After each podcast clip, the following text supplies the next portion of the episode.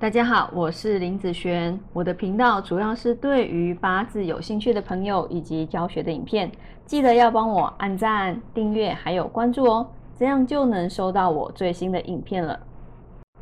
接下来分享这一集啊，这一集在分享食伤泄秀哈。那食伤泄秀他在讲什么呢？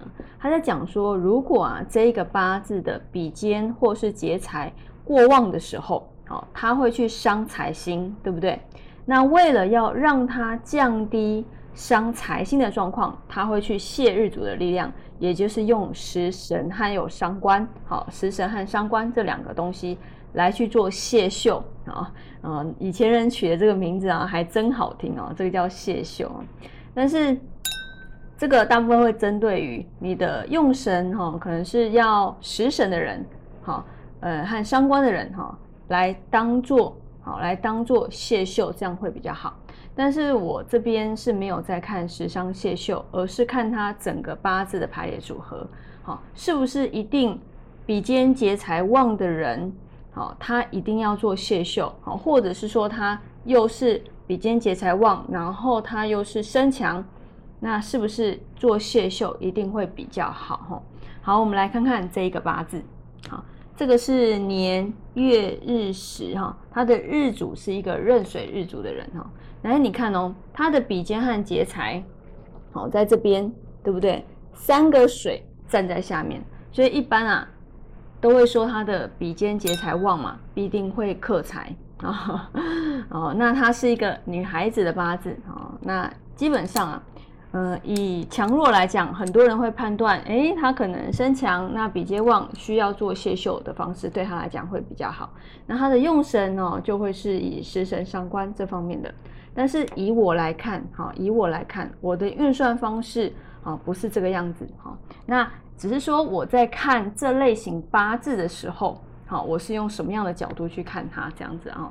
好，嗯，我们来看他的食神和伤官是什么。他是一个水系日主的人嘛，所以食神和伤官就是他的木，水生木。天干的部分有一个甲木、乙木、寅木和卯木，这些都是他的食神和伤官。好，来我们来看一下，他带这些食神伤官大运的时候，是否真的会变好？哈，好，我们来带带入甲木看看，如果带甲的时候，哈，这边有一个哦。丙辛合、甲己合，所以其基本上这个木啊，甲木是用不太进去的。好，那如果带了乙木呢？好，带了乙木一样，丙辛合，好木克土的部分，所以其实乙木是 OK 的哦，好，没有什么问题的。好，然后只是说带了乙木，它的官运会变差。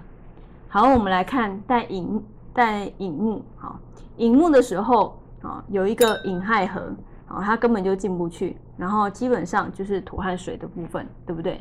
好，那我们带卯木看看，带了卯木之后呢，你会发现，嗯，水生木克土的一个状况，所以其实这个卯木可以用，但是也会让它的官运变差。你看哦，带这个乙木官运变差，带这个卯木官运也变差。她是一个女孩子诶。好，女孩子最重官煞的部分，所以啊，我觉得反而啊，她还不要走到乙或是卯，对她来讲，她在官运这边反而还会比较好。好，所以你觉得这个八字以食伤泄秀来讲，真的行得通吗？对我来讲，反而不要食伤泄秀比较好。好，反而不要走这个比较好。你看啊一走，是不是其他运程变更差了？好，为了要救一个财，结果呢，让他的感情，让他的工作变更差。我觉得这样子并没有哦两全其美的一个做法。好，反而嗯，有的八字是需要时伤血秀，反而会比较好。但是像这类型的八字，它就不适合。好，它就不适合。好，那么以上这一个影片就分享到这边，我们下次见喽，拜拜。